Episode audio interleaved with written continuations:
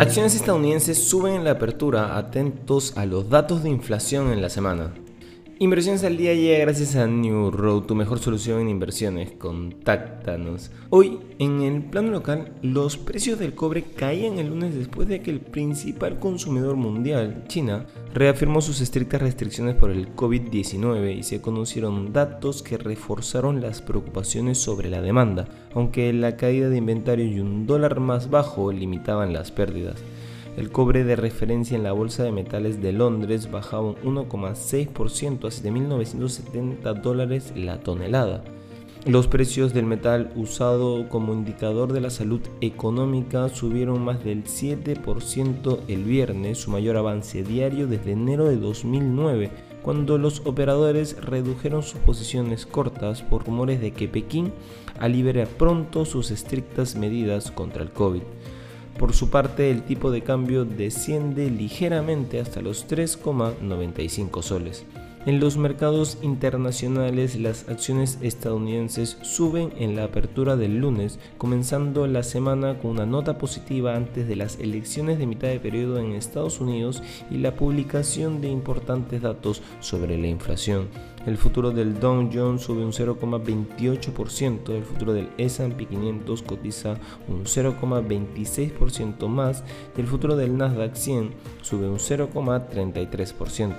El martes se celebran las elecciones de mitad de mandato y los últimos sondeos sugieren que el Partido Republicano podría recuperar el control de la Cámara de Representantes y posiblemente del Senado para la segunda mitad del mandato del presidente Joe Biden, lo que probablemente obstaculizaría la agenda legislativa de su administración.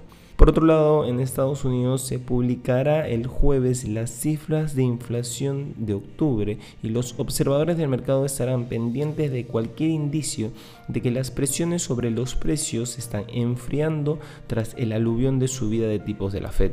El presidente de la Fed, Jeremy Powell, dijo la semana pasada que los responsables de la política monetaria probablemente subirán los tipos más de lo previsto en su intento de frenar la creciente inflación. Los economistas prevén que la tasa de inflación se situará en 8% y que la tasa mensual de inflación aumentará un 0,7%.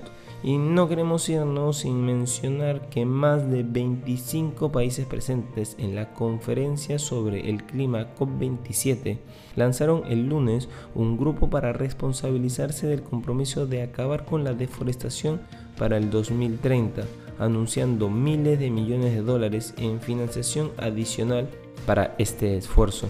La primera reunión de la Alianza de Líderes por los Bosques y el Clima, presidida por Estados Unidos y Ghana, tiene lugar un año después de que más de 140 líderes prometieran en la COP26 acabar con la deforestación para el final de la década. El nuevo grupo, que incluye a Japón, Pakistán y el Reino Unido, entre otros, representa aproximadamente el 35% de los bosques del mundo y pretende reunirse dos veces al año para hacer un seguimiento de los avances. Estas han sido las noticias más importantes de hoy lunes 7 de noviembre del 2022. Yo soy Eduardo Ballesteros, que tengas un feliz lunes.